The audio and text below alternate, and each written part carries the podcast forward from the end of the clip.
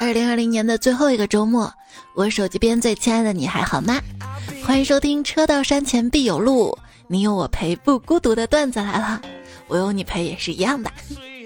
我是人在床上躺，肥在心中减的主播猜猜呀。哎呀，都到年底了，年初的减肥目标，现在还没开始实践。圣诞节你过得还好吗？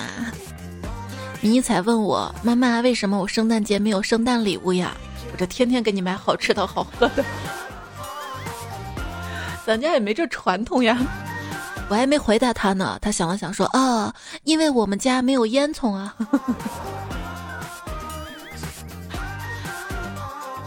然后你说啊，这圣诞老人他们现在还没来，是因为他入境要隔离十四天。搞不好啊，就被遣返回去了。妈妈，那他不会提前出发吗？你可不能像他一样做事儿没有计划。其实我小时候也有疑问，为什么圣诞老人送完一家礼物之后，就直接跳上雪橇飞走了？不应该一家发完挨着一家又挨着一家发吗？这样省时间省效率啊。后来我知道了。不是谁家都买得起礼物呀，不是谁家都过圣诞节呀。就比如我家不过呀，我从小就没有过过圣诞节嘛。圣诞老人会趁你不注意，在你家圣诞树下呀，在你的袜子里面塞礼物。想想怎么有点像，当你在外面住小宾馆，趁你不注意，一个小卡片飞进来；趁你不注意，一个小卡片飞进来。当你打开门，你会发现，哎，没有人呀，那种感觉像不像？大概发小卡片的人跟圣诞老人师承一脉吧。所以不愧，网上有数据调查显示，有百分之七十的美国小孩认为圣诞老人是中国的。但他们是什么原因啊？他们的原因是因为美国小孩子在过圣诞节的时候，袜子中的礼物上面通常写着 “Made in China”。对，今年外网上一个段子啊，就是说为什么中国孩子不相信有圣诞老人？回复：因为圣诞礼物都是他们做的，不，圣诞礼物都是我们这边大人做的。小孩子还是很快乐的嘛，还是要快乐的哈。如何把圣诞节过得有中国味儿呢？祝你圣诞发呀发大财！圣诞节是纪念谁的？我跟你说，是唐睿宗呀！你看他同母一共哥四个，红哥、贤哥被亲妈整挂了，贤哥被老婆、女儿整挂了，那还剩一个呢，圣诞了呗。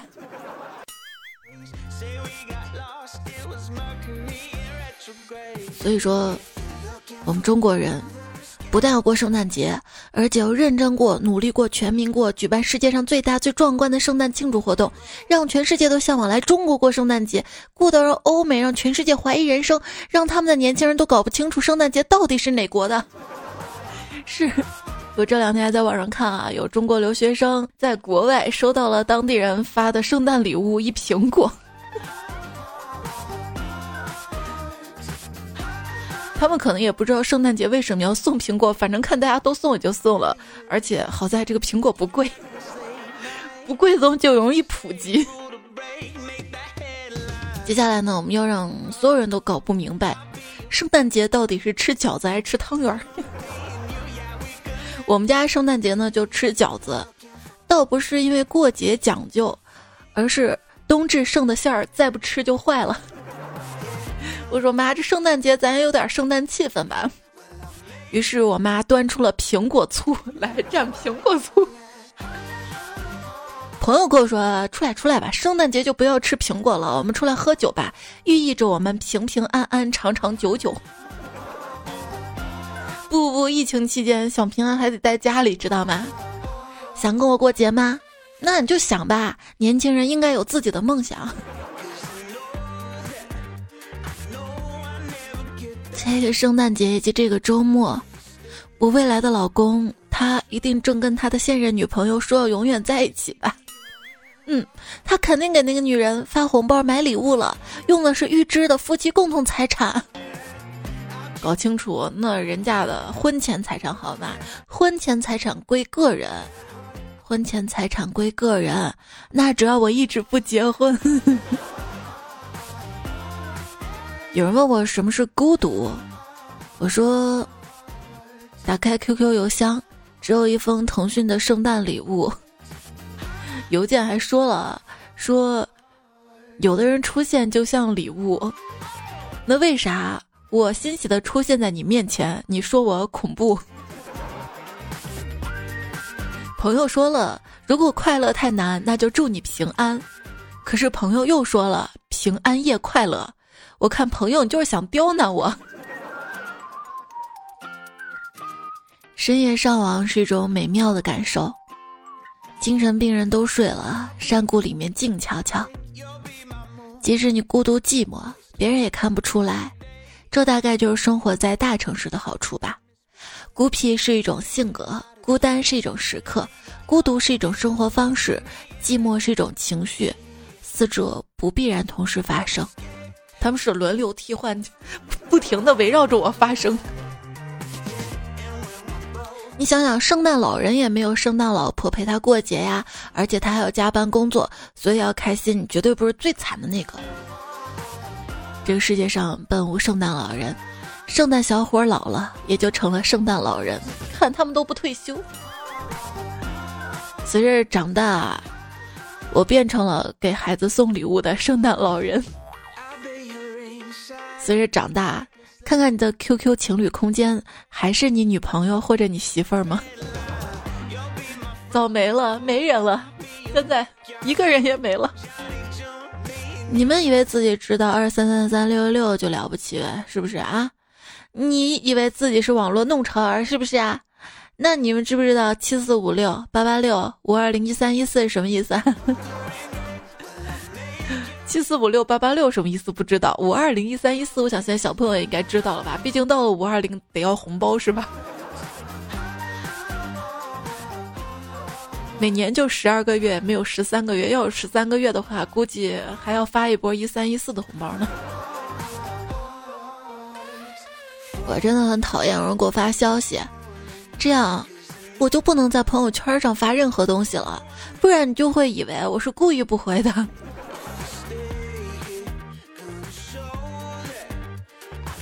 反正像圣诞节啊、元旦啊、春节啊、情人节大小节日，我就不发朋友圈了，我得藏好了。我这么宝贝，别被圣诞老人抓去做礼物送掉了。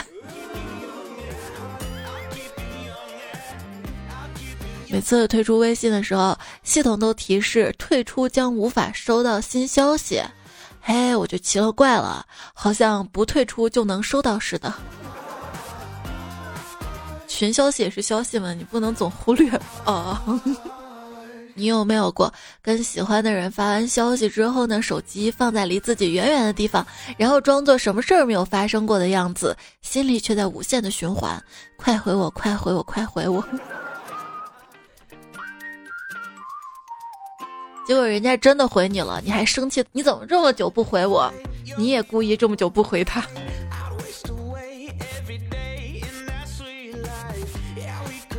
当我忙碌于其他事情很久很久之后，才有空拿起手机，这时屏幕上一定要有未读消息才对啊！为什么没有？就应该有。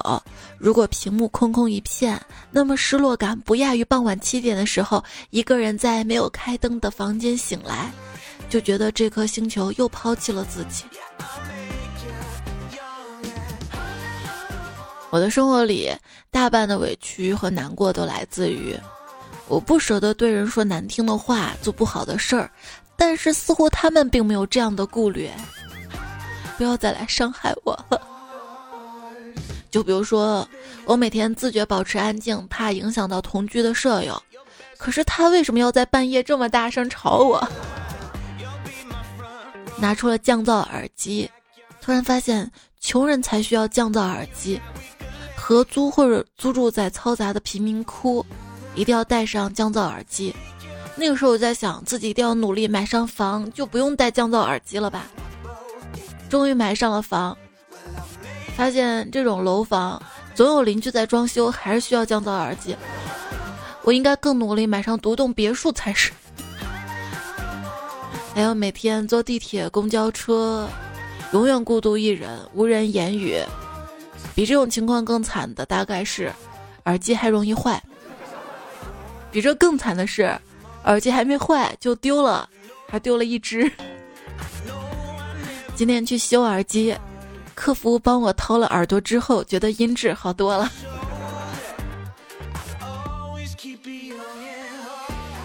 圣诞节。小雷望着窗外一对对情侣，寂寞的叹息道：“唉，又是只有我一个人过，能不能转转运呢？”话音刚落，就听见老师宣布：“这次考试只有小雷一个人不过。”去食堂吃饭，听到同事们都在讨论圣诞节，突然一个男同事就问我：“啊，姐，你圣诞节晚上怎么过？”嘿，我想都不想冲他吼：“过什么过呀？床上过。”然后惊呆了一群人，食堂阿姨拿勺子打饭的手也抖了一抖，把我心爱的那种鱼香肉丝、那个肉丝跟木耳丝都抖掉了大半勺，不是有毛病吗？晚上不睡觉我干嘛呀？我平安夜就要睡觉，没听说说过睡睡平安吗？睡觉啊，在被我找到一个最舒服的睡觉姿势之后。我的膀胱跳出来，嗨，嗨，害我跑几次呀？你有没有发现，半夜只要一醒来，甭管是什么原因醒来，被孩子吵醒呀，做噩梦惊醒，或者反正就是突然醒来就想上厕所，而且当时心里想，既然醒了不能白醒，那去上个厕所吧。对于我这种习惯熬夜的人来说，早睡一次就相当于做了一次全方位的养生。每当到了晚上，我稍微有点困意的时候，我就会对我的大脑说：“大脑啊，你编造一段甜甜的爱情小说故事，让我美美的入睡吧。”我的大脑说：“收到，这就为您播放你人生中最为尴尬的时刻。”我，我想从这个地球上消失，再也睡不着了。这件事儿就告诉我们一个什么道理呢？睡觉前啊，不要去指挥大脑给你放什么故事，自觉戴上耳机听段子来了，大脑跟着段子走。结果收到一听，嗯，这期段子居然讲的是尴尬的糗事儿。嗯，这期节目居然请了三个人，说好的哄睡节目呢，再也睡不着了。你睡着了，圣诞老人才会送礼物。你在舞池里蹦的跟疯狗似的，人家上哪儿找你去？你明明知道我在酒吧吗？你不来酒吧吗？我要当画画的 baby。对于成年人来说，酒吧才有真正的圣诞活动啊！家里一个人冷冰冰的炕，哪有什么活动？判断一年是否过得很好的办法。就是回忆这一年，是不是有几天会让你很开心？二零二零年学到了很多道理，但其中最有用的只有两条：一是放过自己，二是拜托平安。一九五零年，美国装备管够，中国不惧牺牲；二零二零年，美国不惧牺牲，中国装备管够，结果也是一样的，都是中国赢了。如果你真的不知道将来要做什么，索性就做好眼前的事情，比如先把喜欢的包包、衣服、裤子、鞋子、裙子买了再说。你想想，如果要将想买东西的金额平摊到人生剩余的日子，你就会发现现在买是最划算的。这个思路真的是绝了，以后买东西都这么用。买东西还要用 API 六九零啊，这是省钱的一个办法，分享给你。如果你网购想要购买的商品，先不要结账，添加微信公众号 API 六九零，把你想要购买的商品链接发给这个公众号，然后再按流程下单，就可以获得省钱优惠。淘宝、京东、拼多多都可以使用，记住是 API 六九零，字母 API 加上数字六九零。恒河水又称平安夜。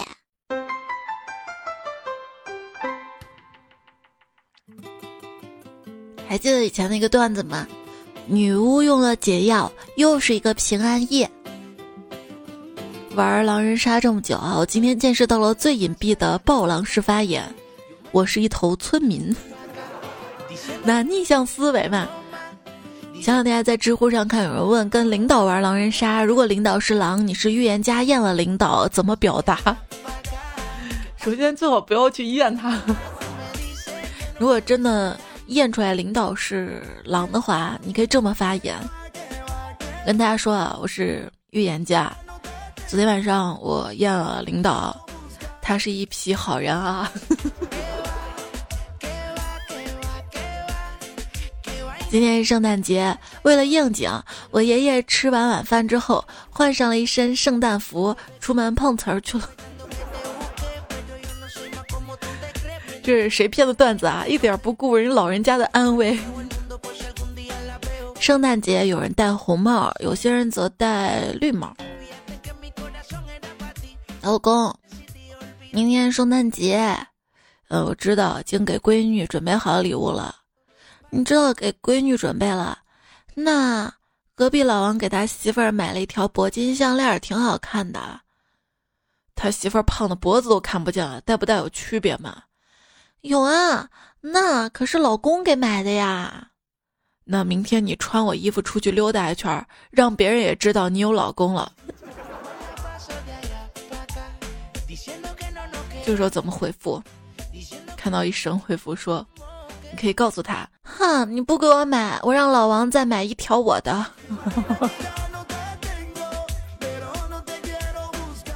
老公从外地出差回来，递给我一个大包，一个小包，就去洗漱了。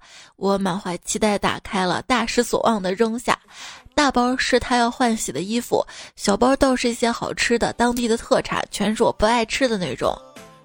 还真给你准备了礼物。他洗漱完，从裤兜里掏出两个耳环，笨手笨脚的给我戴上。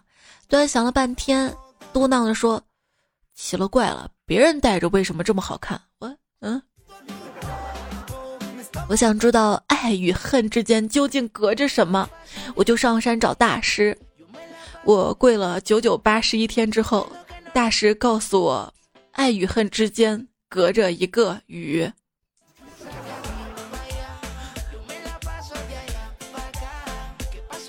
一个观察，有对象之后你侬我侬的那些人都变胖了，这个大概就是所谓的情深意重。意重。拿最后一块鸡翅问大家吃不吃的人，一定是最想吃那块鸡翅的。记住让他吃哈。你们都不吃了是吧？那我吃了。对，每次说这话就是我。那天网上看到了，说纵欲正在毁灭这一届年轻人，何止年轻人，我这个中年人也是的呀。在医院里，他总是能遇见各种各样奇葩的，因为暴饮暴食导致疾病的病人。其中一个连吃三十个糯米饼导致肠子被完全堵死的病人，令他印象深刻。他决定用这个病例去教教导其他病人不能暴饮暴食。结果听到第一个问题是，什么牌子的糯米饼这么好吃？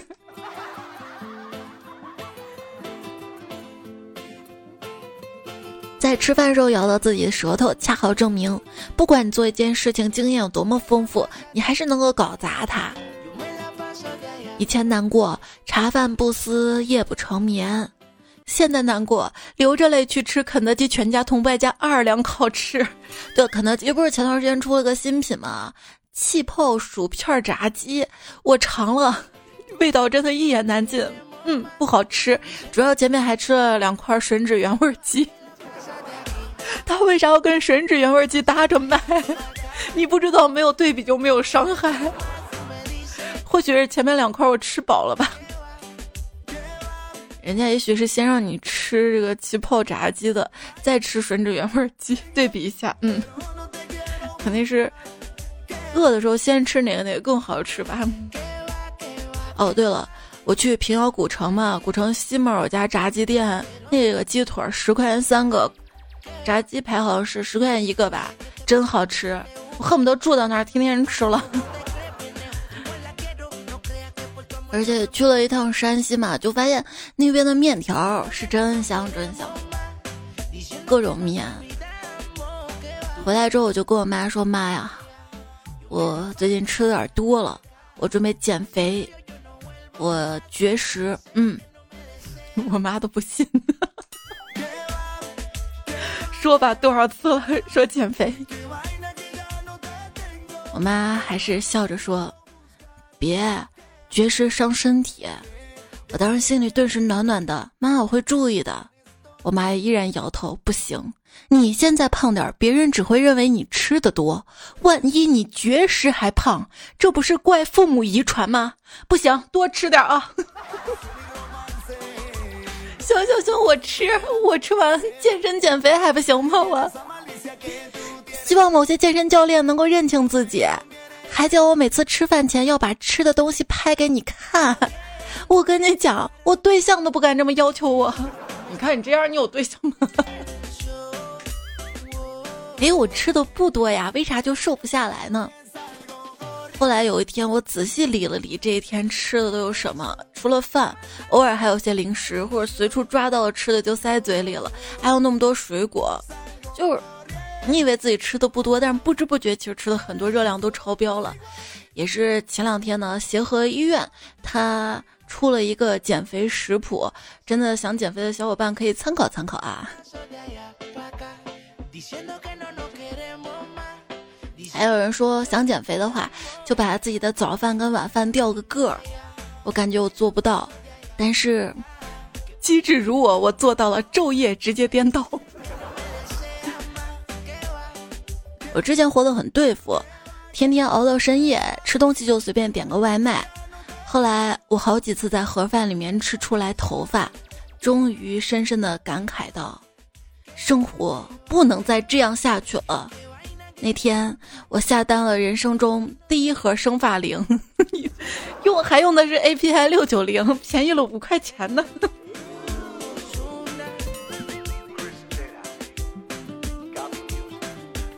以前的我，熬夜会早死，不可以熬夜的。后来的我。早死早超生，人生太艰难了。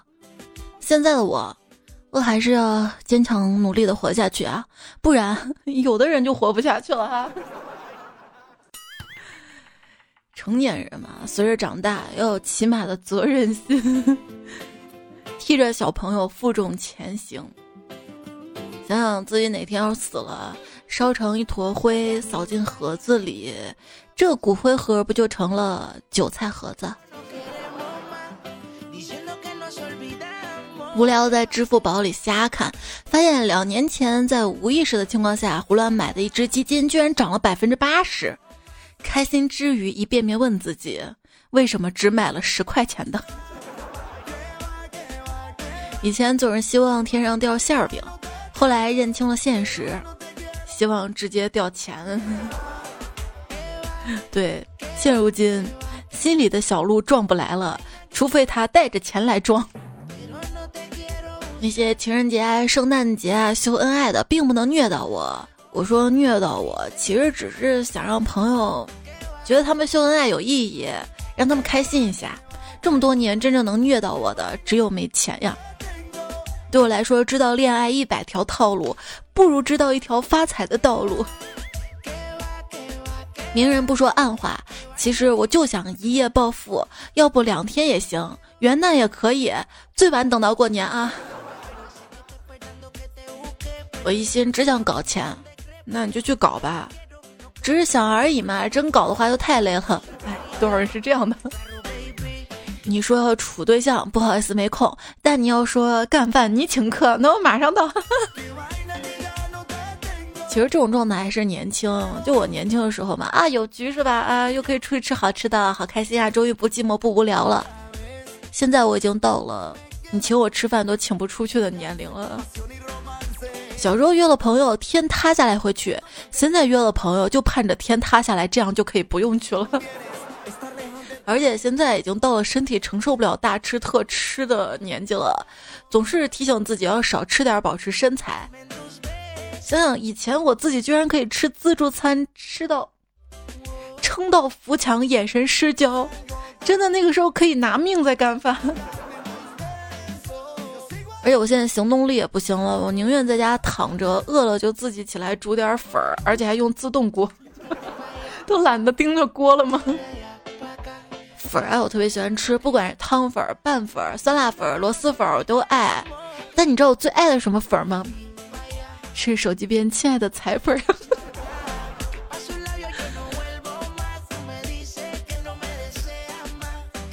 高中的时候，学校门口不让出去，我每天想尽办法出去。终于到了大学，学校门口随便出入，我都懒得出去了，太远了。你知道宅到最高境界是什么吗？什么呀？哥大四了，昨天还在学校迷路了。有时候迷路是故意的嘛？为什么到现在都走不出校园呢？因为我想要四周都是风景啊。不是俗话说的好吗？熟悉的地方没有风景，不熟悉的地方有陷阱。熟悉的人只看到缺点，不熟悉的人全是优点。别跟我混太熟啊！我希望你看到我的优点，闪光点。羡慕那些冷漠无情、果断利落、说走就走的人，我不行。我走的时候还得想着拿点你的吃的。几万年了，人类表达好感的方式就这么几种。请客，帮忙，给钱，做操，嗯。不管是婚恋、交友还是合作，希望大家把人品都放在比较靠前的位置。人品好不好，看起来是个道德问题，实际上是个经济问题。人品并不保证一个人的上限，但是解决一个人的下限。和一个人品较好的人交往，也不一定有多温暖，但是在关系崩坏的时候，稍好一点的人品，能够最大限度的减少你的损失。好，鸡汤干了，干了，干了。我就喜欢那种见到别人很辛苦做节目还点赞的。说是的，现在是真的变了。现在人啊，你跟他说真话，他还以为你说假话；你跟他说假话，他还以为你说笑话；你跟他讲段子吧，他还当真了。哎，我是真的想让你给我点赞的。人约黄昏后，因为我起不来。对，当我不小心坐在了床上，下滑躺平就是一个时间问题。我讨厌我是一个我下午四点有个约会，所以我整天就不能做任何事情的人。就比如说，我如果今天要出节目，那我今天一天也不能做任何事情。今天的任务就是做节目，然而一整天在电脑前也不知道都干啥了，反正干了很多事儿，就是没怎么干正事儿。拖延到晚上，甚至半夜才急急忙忙想起来，对，今天要录节目的。依然收听到节目的是圣诞节的节目，拖延到今天的段子了。那你想想嘛，圣诞节如果一直将快乐延续到今天，多好呀！今天周末你要开心呀！订阅这个节目。开心会更多一点。节目在喜马拉雅 APP 上更新，也谢谢你的关注、支持、聆听、守候、陪伴、点赞、分享、留言。接下来呢，我们来看一下留言。昵称做饭说：“彩呀，最近《大秦赋》正播的火热，我老婆就给她妹妹讲《大秦赋》怎么好看，怎么好看的。我那可爱的小姨子竟然惊奇的问我老婆说道：啊，现在世界这么疯狂的吗？情妇都分大小了，还拍成了电视剧了。” 对我一开始听他们说《大情妇》，嗯，什么电视剧要看？今天还看到了宝树的微博，说秦朝有多短呢？可以直观的代入一下今天。假如秦朝在二零零零年统一天下，那么在一九七四年嬴政即位，当时战国四军等风云人物大致还在，诸子百家还很兴盛，很少人会想到另一个时代已经到来。八十年代秦国一系列内乱，九零年代开始统一进程，两千年建立统一的大秦帝国，开始一系列的全国大巡游，到二零一一年就挂了。二零一二年两个人起义，二零一五年秦朝完蛋，后面的楚汉战争就是几年时间，到二零二零年已经进入汉家天下。假如你于一九七零年嬴政继位前出生，在战国时代度过青壮年，在秦朝度过半个中年，二零二零年也不过五十岁，后面再活二三十年的话，还要经历白马之围、吕后摄政、吕氏覆灭，关键那个时候人能活那么长吗？啊，就我插的话。秦朝虽然重要，但对于你也只不过是人生中不太长的一页。你也不可能觉得自己是秦朝人。如果你在战国最后一年生了个孩子，到秦朝灭亡时他还没有上高中呢，考公务员都得在汉朝解决了，他对秦朝也不会有太多印象。所以秦朝虽然在历史上存在感很强，但是在当事人的个人生命中的认同感很弱的。呃，我还是觉得当时的人寿命应该没有那么长，如果是三四十岁，这已经算长的了吧？那么有十年二十年是秦。还好吧，搞了一个叫秦的 demo，后来正式版就是汉了。那隋大概就是唐的 demo 了，就总有种感觉嘛。因为我是生活在西安嘛，我们这儿经常有新闻，又在哪儿出土了什么。最近看到又出土了一个秦朝的皇家浴室，装修特别的奢华，还有完整的排水系统什么的。每次震惊哇，古代人这么厉害，这么牛，就有种错觉，总感觉是不是有现代的人穿越过去了？哦，之前还有个段子，秦始皇与我，这是有一天突然想到的脑洞，讲的是秦始皇穿越到现代，爱上了我，发现我不喜欢学习，所以回去焚书坑儒。嗯。傻傻的怎么了？不要让人觉得你很聪明，否则别人骗你会骗得更认真。人们相信自己只使用了百分之二十的大脑，是因为这样我们才能感觉人类这个物种并没有那么笨。努力了这么多年，你想想你有真正努力过吗？我。总之，我现在已经成为了夜宵外卖的专业品鉴师，熬夜脱发的中华区形象大使。虽算不上妥协天才，无所谓专家，但在常年缺钱这项非遗传统技艺上，我真正算得上为数不多的传承人之一。感谢工作赐予我的叠加魔咒。我跟你说，我身上已经有很多缺点了，我已经够苦恼的了。你不必随时向我提醒。不要发表观点，以免被人否定。我刚发表完这句话，就有人说你这句话就不对了。我。我跟你讲啊，一定要远离那些打压你、否定你的人。生活已经够难了，被接二连三的糟心事儿压得喘不过气的时候，听到那些否定的话，真的会让我情绪崩溃。也不要讲什么大道理，我只是想要一个拥抱，想要被好好的安慰，想听一句“你已经很棒了”，我请你吃火锅好不好呀？你就放心的说请我吃吧，真的，我不会太让你破费的。因为我不一定随时洗好头准备出门的。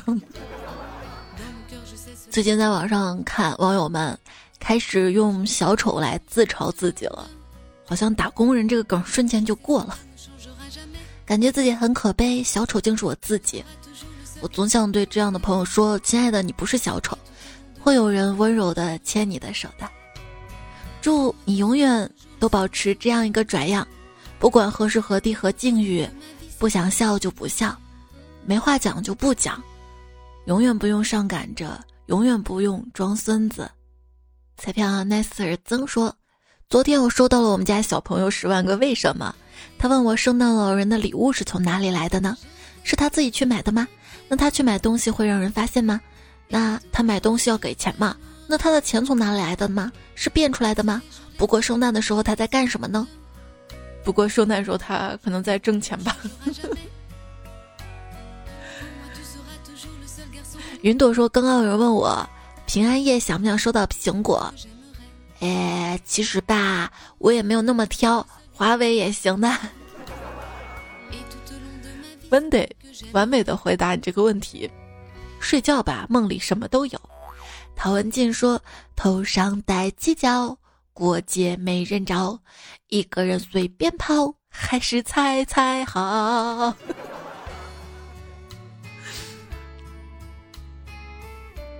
车继龙说：“请用儿歌的旋律唱起来。”起码有个小彩彩，他胭脂万这你你先告诉我啥儿歌？平安夜他满心欢喜逛街，大步逛街去，他手里拿着肉夹馍，吃的真得气。手里的的哦，找到地儿了。喜马有个小彩彩，它胭脂万人迷。谢谢。平安夜，他满心欢喜，大步逛街去。我不嫌冷吗？我，他手里拿着肉夹馍，他吃着正得意，不知不觉，哈哈哈哈，肉肉又长起。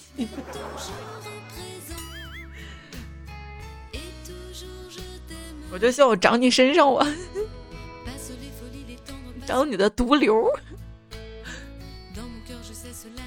新月君熙说。冬至没有吃饺子，平安夜估计苹果也吃不上了。圣诞节也应该没有祝福，没有礼物，这些我都习惯了，这些也不重要。然后有你就好。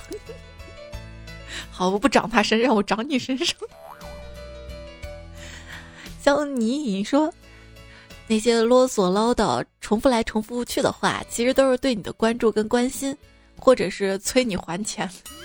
现在不要给我提还钱两个字儿，让你给我提起来，我内心就会浮现出那些欠我钱还没有还的人，把自己气得牙痒痒。希望他们好自为之。好像好自为之这个梗也过时了，好像都被封了，是不是？那换一个吧。如果他们再不给我还钱，我就希望他们住到城隍大道二仙桥的菜市场里头，永世不得翻身，不得出菜市场。是只小掉鸭说：“再我给你推荐个标题啊，车到山前必有路，你是我的小孤独。”我用到这期节目开头了，谢谢你啊！车到山前必有路，有路就有谭警官。爱踩金子说：“闺蜜问我喜欢奶狗还是狼狗，我默默说了一句我不喜欢狗。”俗话说得好啊，猫丑猫享福，狗丑狗享福，人丑人孤独。我们都这么孤独了，我们都。都已经这样了，还有人居然在网上说男人这不好那不好的，这不是把我们往绝路上逼吗？有些人说男人不好，吐槽都火出圈了。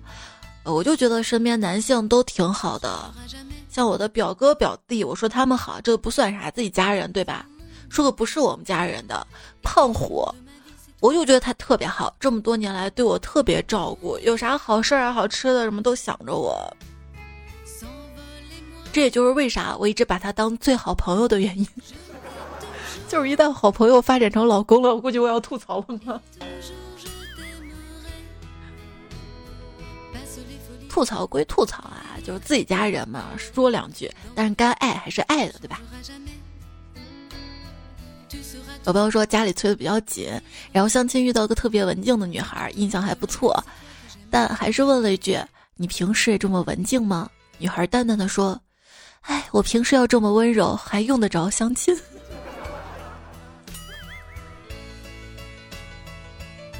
昵称司马刚砸光爱彩彩说：“太重感情的人，日子终究不会好过。信任、依赖、念旧，分分钟把他虐得万劫不复啊！太重感情，他起码也是有感情吧？”大雨纷纷说：“彩彩呀。”昨天我告诉我女朋友我爱彩彩，女朋友淡定的说那没问题啊。我很诧异的说你不吃醋吗？女朋友认真的说那可是彩彩呀，我就无言以对。昵称大爱彩彩彤彤说。我给我男朋友推荐彩彩，可他竟然说彩彩不好听，我顿时大发雷霆，跟他吵了一架。终于他道歉了，我大手一挥，让弟弟 放下铁锹，让妈妈放下铁锤，让爸爸放下男朋友的行李。弟弟在旁边说：“看，只要你道歉，都挺和谐的了。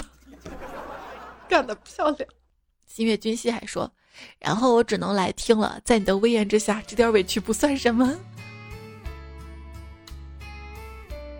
Mr. 杨说：“彩彩，我都不敢听节目，一听节目，媳妇儿说又是那个妖精。他没见我长相，见我长相，他就不觉得我是妖精，他会觉得我是妖怪。”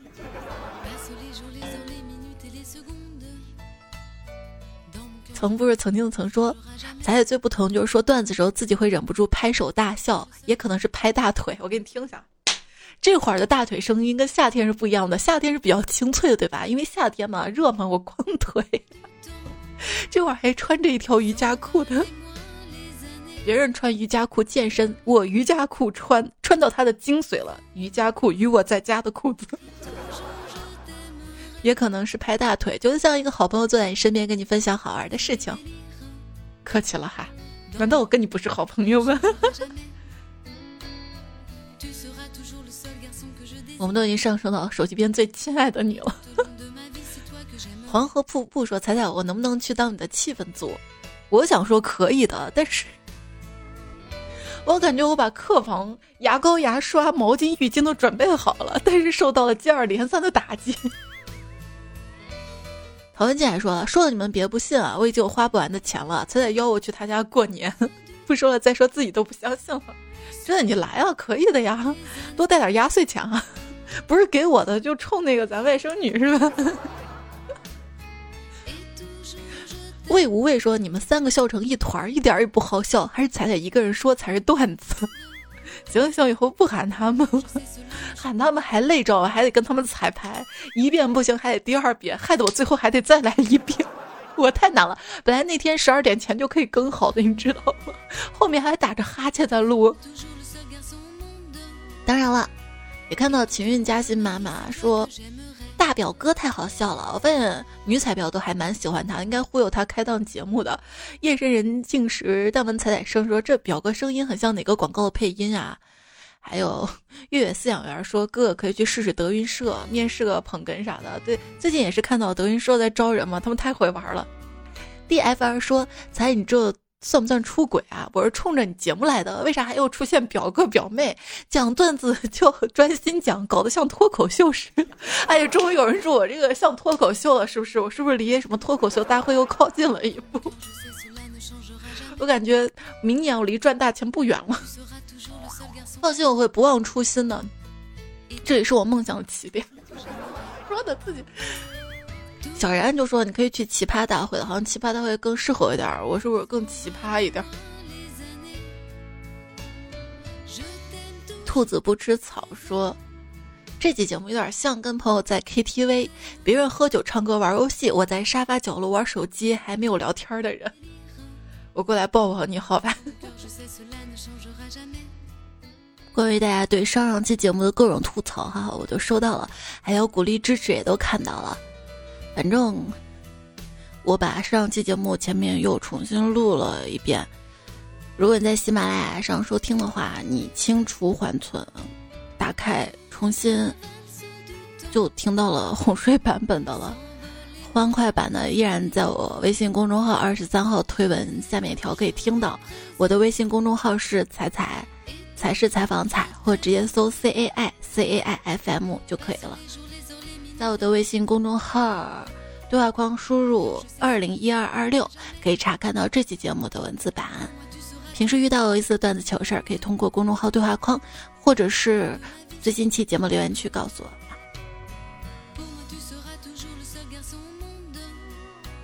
还看到中华小鱼儿说：“你们俩一起去退货，不会被团灭了吧？”知道我为啥现在越来越不爱去商场买东西了吗？就说是七天无理由退货，但是你真去退货会被斜眼的、鄙视的。大概也是好几年前吧，我在商场买了一件衣服，刚买回去就想淘宝搜一下嘛，发现淘宝真的便宜了一半。啊哎呀，当时也不怕麻烦啥的，就跑回去去退去了，心想着这这么穷，能省点是一点儿。就退的时候挺波折的，他们就把你围着嘛，就会说。哎，我们这没质量问题，不能退啊！我说这商场明明说七天无理由退货的呀，又会说要不给你换一个吧。最后我是没忍住说出来了，我想退货的理由。我说那网上比你便宜那么多，他们就会说一分价钱一分货嘛，网上质量不好什么的，硬生生把我劝退回去，没有退。其实柜姐也挺不容易的，很认真的销售。反正我之后就尽量在网上买了。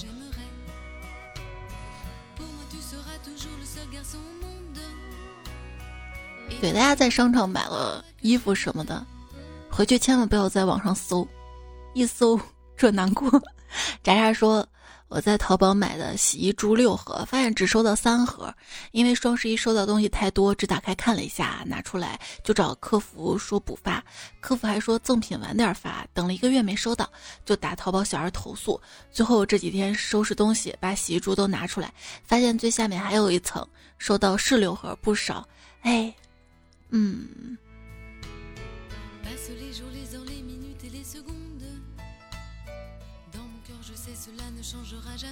兔子不吃草还是他？他说买衣服一定要买小号的，时刻提醒自己该减肥了。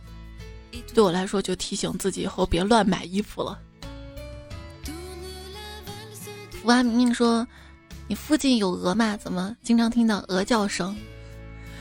还要陪你度过漫长岁月。郭说：“我不得不承认，我喜欢你宝表宝宝宝宝妹，她就是我宝贝妹妹的声音了。你带她上喜马拉雅吧，昵称就叫彩彩表妹，这也算是吃水不忘挖井人了。她她是跳舞的，就跳舞跳特别好。我一直希望她能够坚持在 B 站跳宅舞跳出圈儿。”他还跟我说，他想尝试去女团选个秀啥的。我其实还蛮鼓励他的，毕竟趁年轻嘛。像我到这把年纪，真想参与，也只能参与乘风破浪姐姐。我觉得他应该能能靠鹅鹅鹅出圈的吧？他那个笑声在家也是那样的。哎，他叫迷你彩跳舞才搞笑呢。下次有机会我放视频出来啊！景爱说这什么冒牌老表，异口同声怼猜猜，然后这是我编的稿子。孤独小楚安说，二十九分三十六秒那一瞬间撒娇，我听傻了，感觉整个人都融化了。如果我能有一个每次撒娇都这样的女朋友，我一定每次这样撒娇的时候呵斥她。嗯。别学我彩姐，彩姐撒娇唯一的我，我还是挺开心的。居然有人说我会撒娇，不是说撒娇女人最好命吗？为啥我有时候感觉自己命运凄惨呢？后面听到了一个声音：“你是女人吗？” 陈大陆说：“嗨，我想圣诞节跟你一起起床，那你来 呀！我我我跟你在一起不是那么容易就能让你起来的。”彩家怪叔叔说：“感觉今年甜党跟咸党好和谐呀，因为都吃饺子了呗。”听友二三七五说：“我觉得这个时候应该问是吃甜饺子好吃还是咸饺子好吃。”底下留言牛奶没糖糖说：“有甜饺子吗？”有啊，我吃过西红柿鸡蛋馅儿的呀。那年我家太穷了，实在没有肉。哎，那你没有肉不会吃素饺子吗？也是啊。国士无双说：“饺子要吃韭菜，段子要听彩彩。”非你莫属老鼠鼠说：“嗨，别提了，包饺子包了几个就没耐心了，直接饺子皮儿煮饺子馅儿，感觉跟面条差不多。”就叫丸子面汤。风不快说：“火车是不会出轨的，但它会接轨变轨，变成吓人那个鬼吗？”菜才不掉饭的说：“我来报个到，烦恼暂忘掉。希望大家烦恼都可以忘掉。”听友八二八九，你这么优秀，改个昵称让我们认识你嘛？他说：“每年都有听到台里，但从来没见过。”哎，今年你可以见到呀，在我微信公众号的右下角菜单栏有一个台历嘛，点进去啊，已经交给厂家印刷了。千方百计引起彩彩注意，这个昵称彩票留言的昵称成功引起我注意。其实更多是你的留言。他说冬至去看雪，结果只看到冰，上山差点被头上高空电线的冰给砸下来。一个天降正义，下山是溜冰溜下去的。但作为广东人，第一次见山上冰还是很欢乐的。第一次留言听彩彩很多年了，么么哒哟。星月君熙说。身处低谷，遇见谁都像救赎，所以蔡是我的救命恩人。你过来，咱俩玩雪地里玩，把你摁到雪里，我就成救命恩人了。鸡蛋不加糖说，听见节目里说广告太多，可是我从来没听过呢。猛然发现我是喜马会员，哈哈哈！猜猜算不算凡尔赛？算算算。重建计划说，其实舍友问你。复习没复习，并不是关心你真正复习了多少，他们只是想寻求心理安慰，缓解考前压力。你出于好心，只要说一点没学就好了，既营造了大家一起玩的欢乐表象，又安慰了舍友，一箭双雕。对，这个时候你可以说：“哈哈，我只是考研气氛组的。”什么是考研气氛组？就是考研气氛组是指决定考研之后起早贪黑的备考，但其实只是假装学习。最后自己虽然没有考上，但和千千万万假装学习的考研党一起营造了考研浓厚的竞争氛围，最后带动真正考研党更加努力备考，顺便使得考研题目越来越难的一群人。看到彩票，银河眼红眼。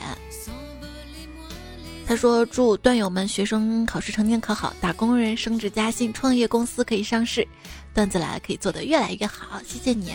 星说：“考研上岸上岸。”还有爱吃柚子小阿姨，都加油哟！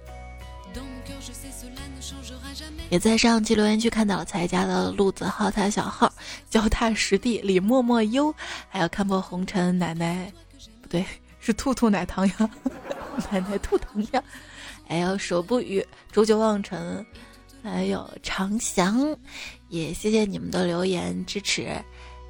精神菜菜说：“我的生日竟然在平安夜，那迟到的生日祝福。上期的沙发轮回期待目，守护星辰路的贝贝父母快，彩彩的人一三一四未未婚夫鲜花鲜花，薄荷嘉宾是新娘，也谢谢你们第一时间守候着节目更新。”